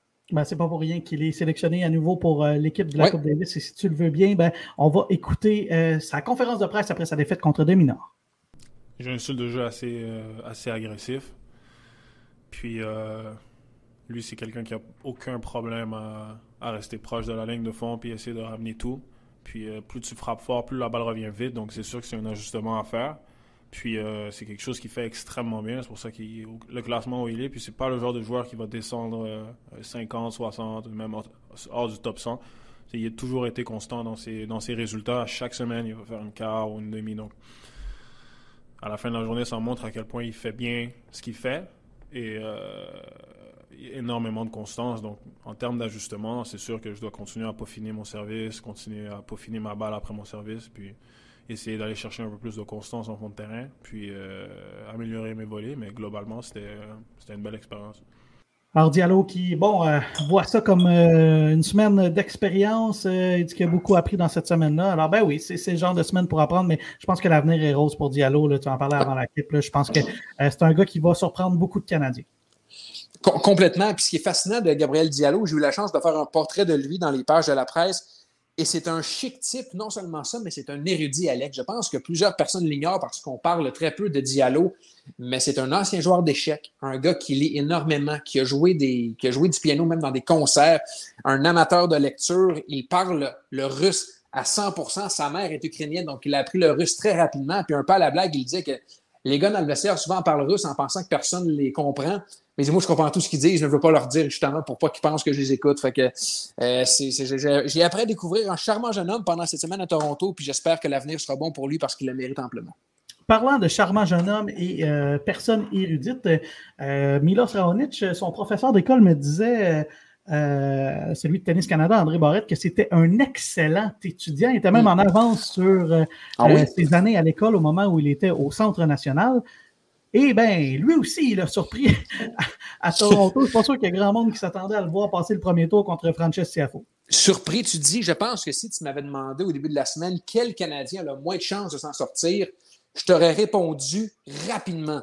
Milos Raonic. On aurait tous répondu ça. Ben voilà, Francis Tiafo au premier tour, un joueur top 10 mondial qui adore jouer sur dur. On savait que ce ne serait pas simple mais il a décoché Alex 37 heures au cours de ce match-là. Ça a été complètement hallucinant, malgré une petite controverse au filet dont on a parlé amplement pendant la semaine. Mais oui, Miles Raonic qui a surpris. Je ne pense pas qu'il est dans sa forme euh, la plus optimale. Il faut dire qu'il revient quand même après deux ans d'absence.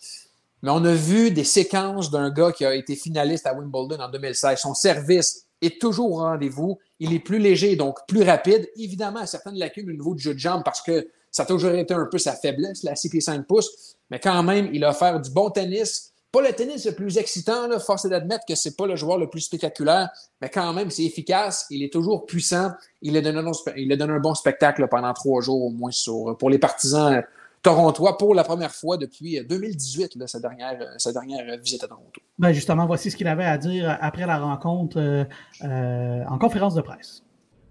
You know, a lot of fun things, a lot of good things, a lot of things to um,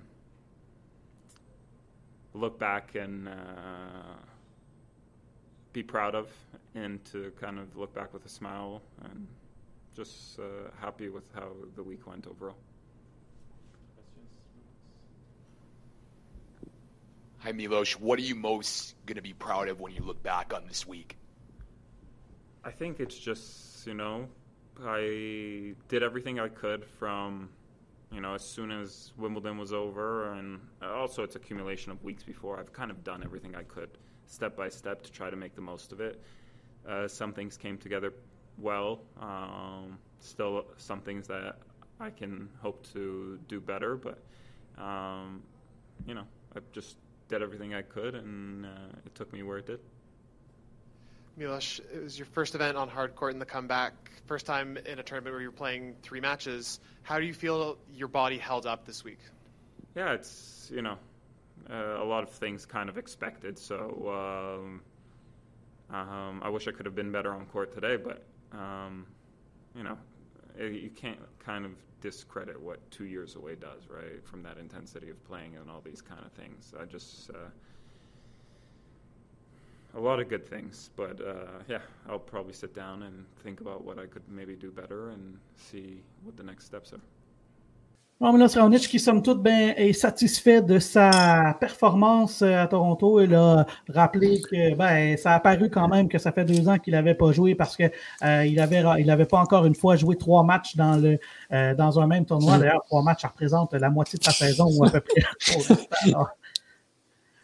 Ouais, Nico, tu voulais dire quelque chose? Ben, en fait, c'est carrément ça. Il avait joué quatre matchs auparavant. Ben, c'est ça. Alors, mais tu sais, je pense que dans les circonstances, c'est très, très, très positif. Et ben, pour ceux qui pensaient que Milos était peut-être à la retraite, ben, écoute, je sais pas c'est quoi ses plans nécessairement, mais il reste que la façon dont il a joué, euh, il pourrait se permettre de jouer encore quelques années puis être compétitif.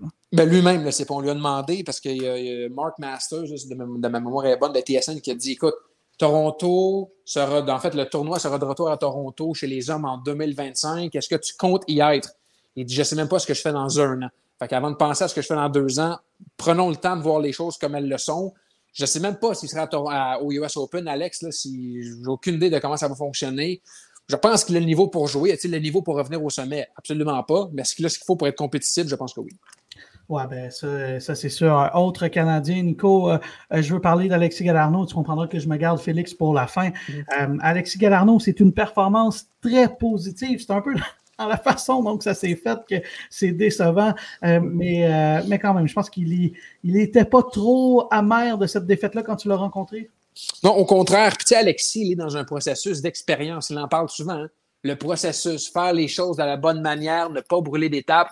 Et c'est un peu euh, ce qu'il a essayé de faire contre Francisco Cerundolo. Il faut dire qu'Alexis, mine de rien, avait toute une mission. Un joueur qui est bien classé depuis de, nombreuses années, mais il avait aussi la tâche ingrate d'ouvrir le tournoi de Banque Nationale. Première journée sur le central à 11 h dans le programme de jour, c'était le premier match. La pression y était, sa famille également, même s'il a perdu, je pense qu'il a, en tout cas, de, ce qu'il nous a dit, il était satisfait de sa performance. Oui, il aurait aimé faire deux, peut-être trois tours, mais contre un joueur de ce niveau-là, je pense que c'est mission accomplie quand même pour Alexis Galarno qui, pourra reprendre là où il a laissé l'année prochaine à Montréal sur le central, du moins. On l'espère. Ça fait deux années consécutives qu'il joue sur le central en ouverture de tournoi. Mais oui, pour Alexis Galarno, c'est de l'expérience. Et il était encore à Toronto jusqu'à jeudi. Donc, ne pas lésiné sur les efforts. Oui, il a été éliminé assez rapidement, mais après ça, ça n'a pas été des vacances euh, et des visites à la Tour du Ciel. Ça a été de l'entraînement, du tennis de haute qualité, des entraînements au soleil. Alexis Galarno veut progresser, puis je pense qu'il est sur la bonne voie. Oui, parce que bon, il s'en allait à Winnipeg, c'est ce qu'il faut mentionner. Il est resté à Toronto avant d'aller à, Winnipeg. Et juste rappeler le contexte de ce match-là. Euh, il jouait contre un top 20 mondial, euh, euh, ou presque, là, Francesco Cerundolo, et il avait un bris. Il menait 3-0 dans la dernière manche avant d'échapper ce match-là. Alors, c'est ça, c'est la question, c'est la raison pour laquelle je posais la question s'il était amer un peu. D'ailleurs, écoute, on va aller l'écouter en conférence de presse, mais il semblait quand même satisfait de sa performance. Salut Alexis, deux questions pour toi. La première, c'était quoi ton état d'esprit à 3-0? Ouais, je pense qu'il y avait quelques projections dans le futur. Euh, une première victoire en Masters 1000. Euh, il y avait aussi l'ambiance qui était incroyable. Par contre, j'ai essayé de rester dans le présent au, mieux que je pouvais. Ensuite, c'est ça, c'est pas évident, surtout justement quand tu as l'adrénaline comme ça. Mais je pense pas que ça m'a affecté trop trop euh, dans mon jeu. Je c'est surtout euh, peut-être physiquement, je commençais à avoir une petite baisse de, régime. Puis euh, je, pense que c'est un, petit peu ça qui, qui l'a permis de revenir dans le match. En anglais un petit peu, tu as enlevé une manche à un 22e mondial. Ça pas la victoire, un accomplissement quand même. Ouais, je pense que pour le moment, je le réalise pas trop. c'est la défaite qui fait plus mal qu'autre chose. Mais je pense que avec du, avec du recul dans les prochaines journées, euh, je vais réaliser que mon niveau, euh, mon niveau de jeu appartient à ce niveau-là. Puis prendre confiance à jouer de plus en plus souvent euh, de cette façon-là. Je pense que j'ai joué assez agressivement aujourd'hui. Puis ça j'ai été récompensé pour ça. Salut Alexis, Antoine Radio-Canada. Es-tu plus satisfait de ton match ou déçu d'avoir laissé filer une avance de 3-0 en troisième manche contre un 22e mondial? Qu'est-ce qui est l'émotion qui ressort de plus en ce moment? En ce moment, c'est plus euh, de perdre avec une avance d'un bris. Par contre, c'est euh, la réalité du, tennis professionnel de haut niveau en Masters 1000. Ça suffit pas d'avoir un bris. Je pense que si, si j'avais eu le deuxième bris pour faire 4-0, ça aurait été autre chose. J'ai eu des petites opportunités justement de, de me créer une avance de 4-0. Donc c'est un petit peu ce moment-là qui me, qui me revient en tête. Mais sinon, euh, je pense que j'ai quand même gardé un bon niveau de jeu. Je pense que c'était un petit peu physiquement, euh, avec peut-être un pas de plus à, à, chaque balle qui aurait aidé. Là. Bon, quand même un peu déçu, là, Alexis, on le comprend, on le serait à moins, là, mais je pense que c'est un bagage d'expérience, c'est le genre d'affaire que euh, quand il va faire face à cette situation-là la prochaine fois, j'ai l'impression que le résultat ne sera pas le même, Nico. Je pense aussi. Mais quand même, oui, on se disait, mon Dieu, est-ce qu'il a ce qu'il faut pour tenir ce 3-0 avec un bris?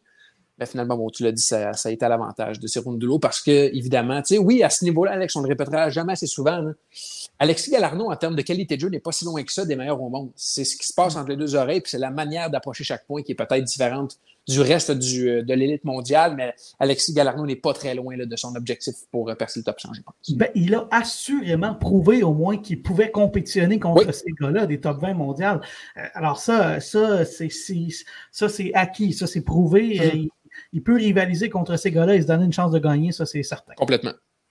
Euh, on termine, Nico, notre tour d'horizon canadien avec Félix Auger Aliassim à, à Toronto. On se disait, bon, c'est peut-être le moyen de relancer sa saison. Il a connu toutes sortes de difficultés et ça ne s'est pas vraiment amélioré à Toronto. Il semblait être un peu inconfortable là, à parler euh, d'inconfort, euh, voire même de blessures qui étaient euh, bon, euh, rétablies plus vite qu'il pensait, mais en même temps semblait un peu inconfortable sur le terrain. C'est une autre défaite à son premier match pour Félix Auger-Aliassime. Ouais, le jour de son 23e anniversaire, affrontait Max Purcell.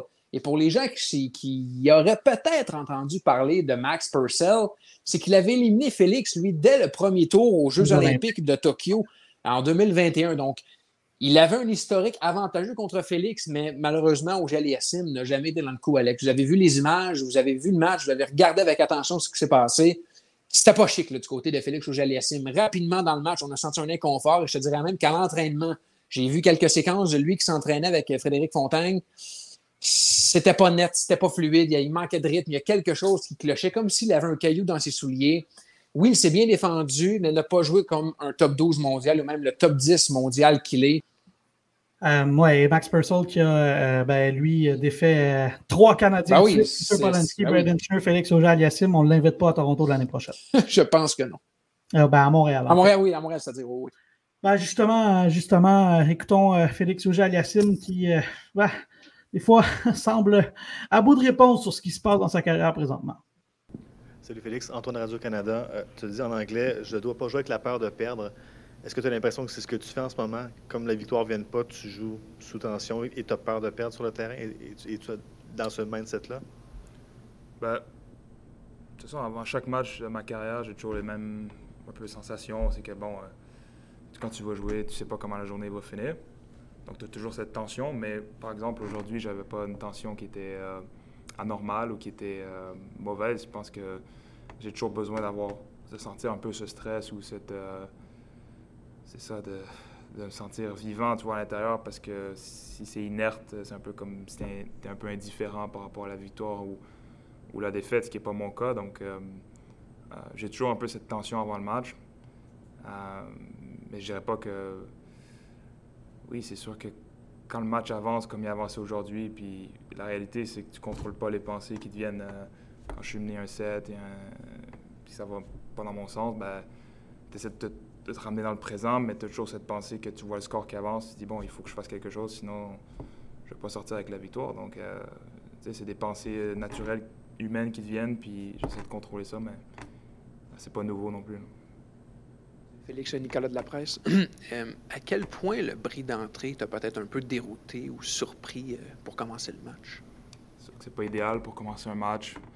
Je pense que c'est surtout par rapport à lui. Euh, ça a été. Je pense que ça a été très bien pour lui parce que bon, il est très bien servi après, puis ça a bien entamé son match. J'aurais bien aimé voir en fait si, on est arrivé à, à servir ses gars, vois, 3 partout ou 4 partout, tu vois, en fin de set, s'il aurait continué à servir de la même façon, je pense pas. Donc, c'est sûr que je pense que ça a été euh, euh, ben, difficile pour moi, mais encore mieux pour lui de commencer le match comme ça. Et à quel point tu dirais que cette séquence plus difficile prouve qu'il n'y a pas de match donné dans le tennis aujourd'hui? Que ce soit un qualifié, un 62e, il n'y a aucune victoire qui est garantie d'avance. tu sais? Non, c'est sûr, on est dans des très bons tournois, on joue avec les meilleurs joueurs au monde, donc euh, tous les matchs que j'ai dû gagner euh, dans les dernières années dans ma carrière, ben, des fois le score était largement en ma faveur, mais ça reste que avant le match, je ne savais pas si j'allais gagner ou perdre. Ça, c'est la réalité de, mon métier, puis euh, du métier d'un joueur de tennis, mais c'est sûr que des fois on prend confiance, puis on a une sensation, ok, je pense qu'aujourd'hui, oui, euh, je vais gagner. Puis en fait, avant, chaque match, je suis convaincu que je vais gagner. Euh, je ne vais jamais dans un match en me disant, ah, je vais perdre. Mais la réalité est que tu as une chance sur deux de gagner, quoi, façon statistique. Donc, euh, euh, donc euh, c'est ça. Mais, mais genre, avant chaque match, je me dis que je vais gagner. Jessica Levinsky, Journal de Mhm. Québec. Euh, tu évoquais plutôt euh, que tu as déjà connu des séquences comme ça, mais que les circonstances sont chaque fois différentes. Est-ce que tu es un peu capable d'élaborer sur les, les circonstances cette fois-ci? Est-ce que c'est la blessure? Est-ce qu'il y a un, un autre tournant dans, dans cette saison-là que, que tu capable de cibler? Mhm. C'est sûr que la blessure, c'est ça, ça a été quelque chose de nouveau pour moi, d'avoir été. euh, euh, je pense que c'est la première fois depuis que je joue que. euh, je sais pas, au, mois d'août, euh, j'ai joué aussi peu de matchs. J'ai essayé de jouer à certains moments dans des mauvaises conditions. Donc, la dernière fois que j'étais vraiment compétitif, ça, ça remonte peut-être au mois de, mars, donc euh, février-mars, donc euh, à Indian Wells, Miami. Euh, donc ça fait un moment. Donc c'est sûr que j'ai besoin de rejouer des matchs, de retrouver de bonnes sensations, mais au moins ce qui est bien, c'est que ça fait 3-4 semaines que je m'entraîne à une bonne intensité, que sans douleur. Donc déjà, ça, commence par ça. Mais ça, c'est la, la chose principale qui est différente. Sinon, sinon, après, les victoires, les défaites, c'est des situations que j'ai vécues par avant. Quand j'ai à bout de réponse, euh, ce n'est pas nécessairement désespéré, mais tu sais, des fois, je cherche un peu, un peu ce qui se passe lui aussi du côté de sa Ben, carrière. Mais je parle avec Alex. Ouais, qu'est-ce que tu allais dire? Non, non, mais c'est juste que j'allais dire que, tu sais, même avant d'entrer en conférence de presse, on se demandait qu'est-ce qu'on peut lui poser une- comme question. Alex, tu en as fait des conférences de presse, une et deux. Ultimement, quand un joueur est sur une mauvaise séquence, puis qu'il le dit, puis qu'il le constate, puis qu'il est au courant, qu'est-ce que tu vas ajouter autre que ça ne fonctionne pas? Ouais. Ben, il avait dit qu'il était un peu inconfortable en, en con- conférence de presse euh, de euh, d'avant-tournoi, Ouais, ouais. mais, mais visiblement, ça ne devait pas être si pire que ça parce que, bon, il est allé jouer Cincinnati après, il a joué, il a commencé le tournoi, alors euh, ça ne devait, ça devait pas être euh, si pire que ça. Enfin, euh, Nico, en terminant, as-tu apprécié ton expérience malgré, malgré que Montréal touche ton cœur un peu plus? Oui, ça reste que, en tout cas, ce que je préfère, puis je pense que c'est ton cas aussi à chaque année à Montréal, c'est l'accessibilité qu'on a aux joueurs bon, et aux joueuses là, cette année à Montréal. C'est hallucinant de voir des joueurs de cette trempe-là s'entraîner, regarder leur routine, voir comment ils approchent chaque pratique, de les voir dans la matinée se pratiquer et de les voir quelques heures plus tard sur le central mettre en application ce qu'ils ont mis de l'avant dans leurs entraînements. Pour moi, c'est ce qui me renverse à chaque fois de voir Daniel Medvedev s'entraîner à côté d'Alexis Alarno. Pour moi, c'est une, une accessibilité et un, j'ai envie dire un privilège, même s'il n'est pas réservé qu'aux membres des médias, les, gens de, les gens du public aussi peuvent y avoir accès. Mais pour moi, c'est ce qui me fascine. Tu sais, j'ai été m'asseoir à quelques reprises sur le grandstand, juste à côté euh, du box de certains joueurs, et j'ai pu apprécier à quelques centimètres près la conversation entre des joueurs comme Casper Ruud et Taylor Fritz à leurs entraîneurs. Pour moi, il n'y a pas d'égal. L'Omnium Mock National, sa plus grande force, c'est son accessibilité aux joueurs. Et encore une fois, cette année, c'était le cas Toronto. Bon, ben écoute, euh, merci de t'être déplacé euh, pour nous et pour la presse. Excellent travail encore une fois, euh, Nico. Et euh, ben nous, on va faire une courte pause euh, et au retour, ben, on va regarder ce qui va se passer du côté de Cincinnati. La terrasse du 20e étage de l'hôtel Montville est un espace entièrement privatisable. Pour organiser vos événements, contactez l'équipe des ventes du Montville par courriel à vente à commercial hôtelmontville.com.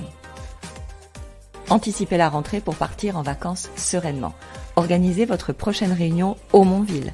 Les salles d'événements de l'hôtel Montville offrent un cadre élégant et moderne pour vos réunions, conférences ou événements spéciaux des équipements audiovisuels de pointe, un service de restauration sur place et un personnel dévoué pour vous aider à créer un événement mémorable. Contactez vente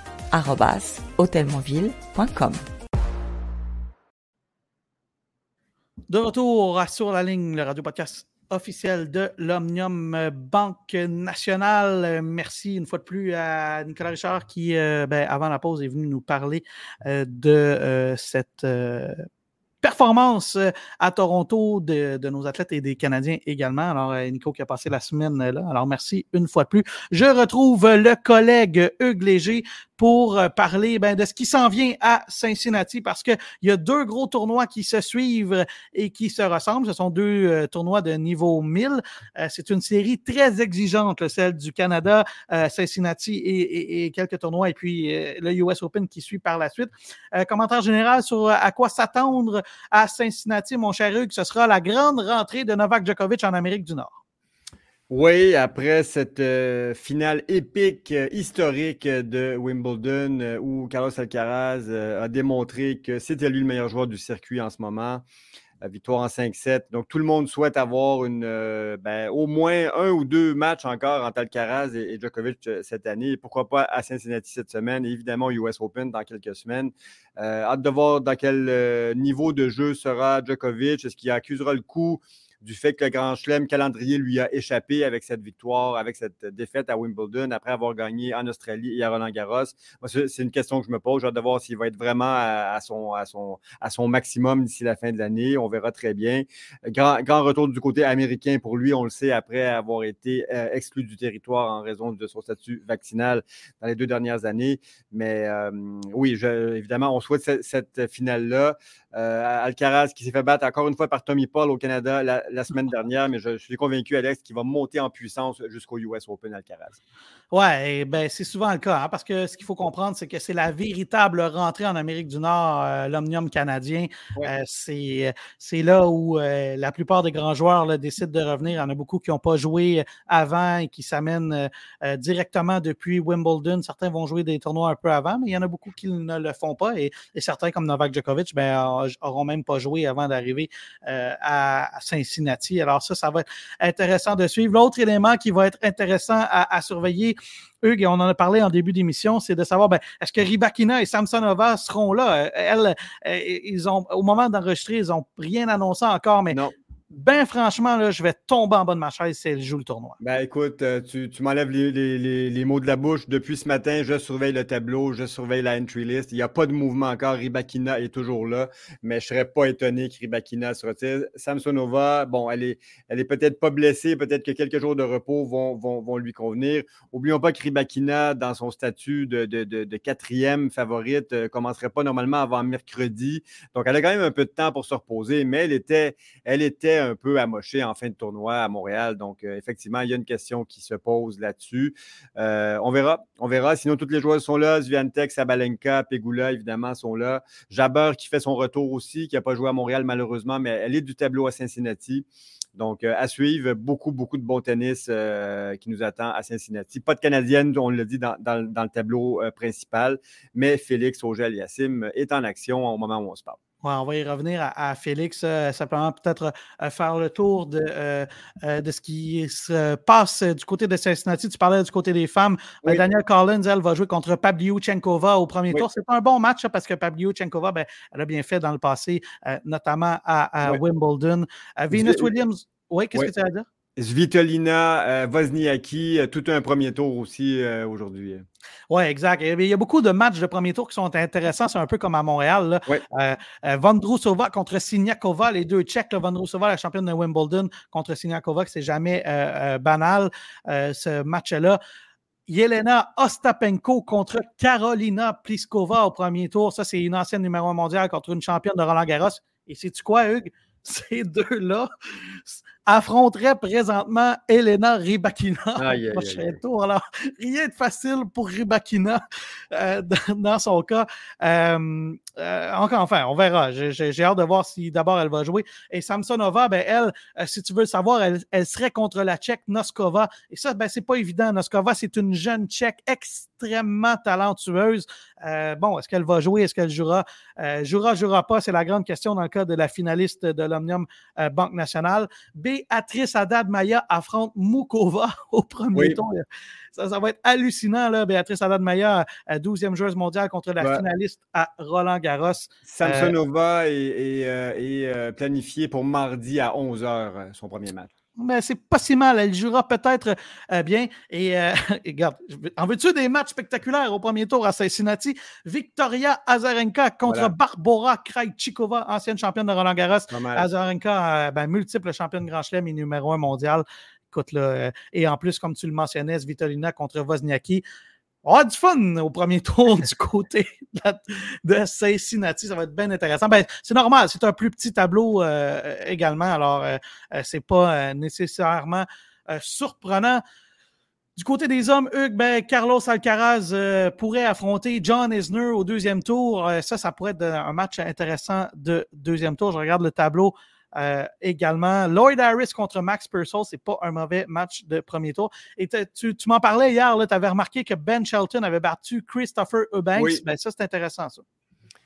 Euh, oui, euh, duel sa- 100% américain, quart de, quart, quart de finaliste en Christopher Eubanks, qui était un peu la révélation à Wimbledon cette année. Deux, deux joueurs qui ont l'air très amis. euh, ils, rigolaient ensemble dans le, dans le tunnel avant de rentrer sur le, sur le, sur le, sur le court. Ouais. Euh, belle victoire pour, pour Ben Shelton, là, qui est un joueur impressionnant. Euh, Alcaraz, qui l'a joué à Toronto, a dit qu'il n'a jamais joué contre un joueur aussi puissant. Et ce n'est pas, pas une même chose là, de, de faire une sortie comme ça qu'Alcaraz dise de Ben Shelton, qui est un des joueurs les, les plus puissants. Euh, donc voilà, gros, gros, euh, gros, gros début de tournoi. Puis effectivement, il y a plein de premiers tours excitants. Là. Je, vois, je vois Zverev, Dimitrov, je vois Dan. Evans contre Musetti. Euh, ça commence très, très fort du côté de, de Cincinnati. Et Félix, évidemment, qui est sur le terrain en ce moment aussi contre Berrettini. Oui, exact. Urkac Kokinakis également. C'est pas Ouais. un mauvais match de premier tour. Et Andy Murray, ben, à chaque fois qu'il joue un tournoi, euh, c'est- c'est toujours, spectaculaire. Il va Oui. affronter Achanov. Oui. Euh, c'est pas, c'est pas un match facile. Bien intéressant ce match, euh, ce match-là. Mais oui, il y a, encore une fois, il y a beaucoup, beaucoup de matchs de premier tour qui euh, sont euh, particulièrement intéressants. Que penses-tu de Gaël, mon fils, contre Cameron Norrie au pr- premier tour? Wow! Quoi, je pense que mon fils va, va passer. Il a quand même gagné trois matchs à Toronto. Euh, encore un autre. euh, ben là, il y a, il y a le- il y a la- il y a le- il y a- il y a- il y a un hashtag qui va sortir bientôt. Papy du tennis. hein. On parle de Vavrinka, on parle de Murray, on parle de, euh, on parle de mon fils, évidemment, qui performe très bien en ce moment. Et, euh, et mon fils, c'est tellement un bonheur de le voir. C'est euh, un des meilleurs showman du circuit. Ben très, oui. très bon joueur. Et très, très smart aussi. On sait qu'il a battu Medvedev il n'y a pas très longtemps. En fait, c'était l'an passé sur, sur surface dure. Il peut battre euh, les meilleurs joueurs encore euh, sur une bonne journée, mon fils. beaucoup de matchs euh, intéressants. Et tu en parlais, autre match particulièrement intéressant, c'est celui de Félix Auger Aliassim contre euh, Berrettini. Euh, tu penses quoi de ce match-là? On est en action là, présentement au moment où on se parle. Gros, Euh, gros test, je le regarde en direct au moment où on se parle. On saura le résultat quand le podcast sera diffusé ce soir. Euh, Berrettini qui sert pour le premier set à 5-4, avantage pour en ce moment. Euh, écoute, c'est encore une fois, il n'y en aura pas de facile pour, euh, pour, Félix, mais il se doit d'aller chercher ces matchs-là. Félix est 12e favori euh, du tournoi. Berrettini n'est pas dans les têtes de série, mais on en parlait, c'est un ancien, champion, ancien finaliste de Wimbledon. Gros, gros test parce qu'il joue mieux en ce moment, Berrettini. Il est, il est sur le retour et il vient de conclure le premier set. Donc, euh, 6-4 Berrettini contre Félix Auger-Aliassime au premier set à Cincinnati au premier tour. Ouais, Berrettini, c'est un gars qui a quand même sept euh, titres sur Ouais. euh, le circuit de euh, l'ATP. Il a déjà été sixième mondial, finaliste à Wimbledon. C'était en 2021, si ma mémoire elle est bonne. C'est un gars vraiment c'est, qui, lance des bombes au premier service. Oui. C'est vraiment pas un adversaire facile de premier tour. Comme tu dis, il n'y en aura pas de facile pour Félix. là. Il n'y a pas de break, comme on dit. Mais Mm. en même temps, tu te dois de battre ces joueurs-là. En ce moment, il est le mieux Oui. Déclassé des deux parce qu'il est 14e mondial et euh. Berrettini, il est 38e. La mauvaise nouvelle dans le cas de Félix, c'est qu'il a une fiche perdante contre, euh, Ouais. contre Un et Berrettini quatre. 4 à 1. Par contre, sa seule victoire, et tu m'en parlais hier, elle est survenue à ce même tournoi. À Cincinnati. Euh, Ça se passait en 2021. Alors peut-être que le fait de l'avoir déjà battu dans ce tournoi-là, ça pourrait aider Félix, mais là, c'est mal parti. Oui, souvent les joueurs, euh, pour une raison euh, ou l'autre, se sentent à bien dans, dans, dans, un site sur un tournoi et vont souvent bien performer au même tournoi année après année. Donc, souhaitons que ce soit le cas pour Félix à, Cincinnati. parce qu'effectivement, une fiche de 4 et 1, c'est quand même quand même conséquent, là, la, la domination de Berrettini, mais pourquoi pas une deuxième victoire? Mais si jamais ça a lieu, ça va avoir, il va falloir 3-7 aujourd'hui. Ben, D'ailleurs, c'est ce que Jessica Pigula a mentionné quand je lui ai posé la question. Ben, euh, écoute, tu joues toujours bien au Canada, c'est le cas à Québec, c'est le cas à. Montréal également euh, Ouais. et à Toronto. Y a-tu quelque chose qui fait? Ben, elle dit non, mais le fait que je, je joue systématiquement bien, tu arrives ici dans un meilleur état d'esprit et ça peut définitivement améliorer Absolument. ton tennis. C'est ce qu'elle disait euh, assez clairement. Alors, euh, voilà. Je, je suis étonné, je suis quand même étonné, Alex, qu'elle qu'elle t'ait pas répondu avec le maple syrup. Ben, ça aurait pu, euh, surtout que ben, maintenant on sait qu'elle a euh, des origines canadiennes pas trop loin, euh, puisque sa grand-mère est de Toronto, mais qui sait, peut-être euh, dans deux ans, quand on la verra euh, à, à Toronto, à Montréal. Euh, Hugues, ben, ça complète notre bilan de l'Omnium Banque Nationale, mais je ne te laisse pas aller tout de suite. Je veux euh, euh, en profiter pour rendre un dernier hommage parce que tu es directeur général de Tennis Montréal, mais je veux rappeler qu'on a rendu hommage à Nicole Gibault sur le central, si tu le veux bien. Euh, Peut-être un, un dernier mot pour euh, euh, cette dame qui aura euh, été à la tête de Tennis Montréal pendant si longtemps. Donc, on parle de Nicole Nobert. Ah, euh, Nicole, Nicole, Nicole Nobert, Nicole qui a, été, euh, qui a été à la tête de Tennis Montréal euh, pendant plus de 15 ans comme directrice générale. J'ai l'honneur et la chance de pouvoir lui succéder euh, avec, avec beaucoup d'humilité parce que ce, changement de garde qu'on voit au tennis en ce moment avec Valérie qui arrive à Tennis Canada, Andréane Martin qui arrive à, Tennis Québec et moi qui arrive à Tennis Montréal, c'est un, un vrai changement de garde de, de gens qui ont qui ont euh, fait que, le tennis est rendu où il est rendu, je dirais, au Québec. Donc, euh, beaucoup, de, be- beaucoup de progression euh, au niveau de l'intérêt, au niveau de l'accessibilité pour les jeunes, pour les écoles, pour les, personnes plus âgées aussi. Donc, Nicole a tout un parcours. Elle a travaillé au Club Med, elle a travaillé à Val des Arbres, pour ceux qui s'en souviennent, à Laval, un club important dans les années 80-90.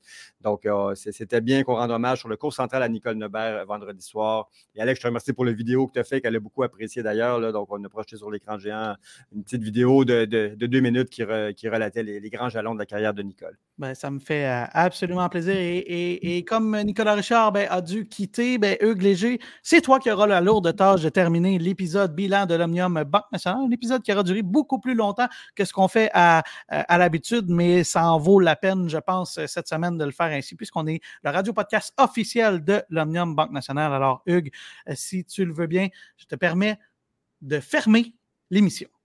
Alors, bon tennis, Alex. Bon tennis, Nico, où que tu sois, Toronto et Montréal. Bon tennis, tout le monde. À la semaine prochaine.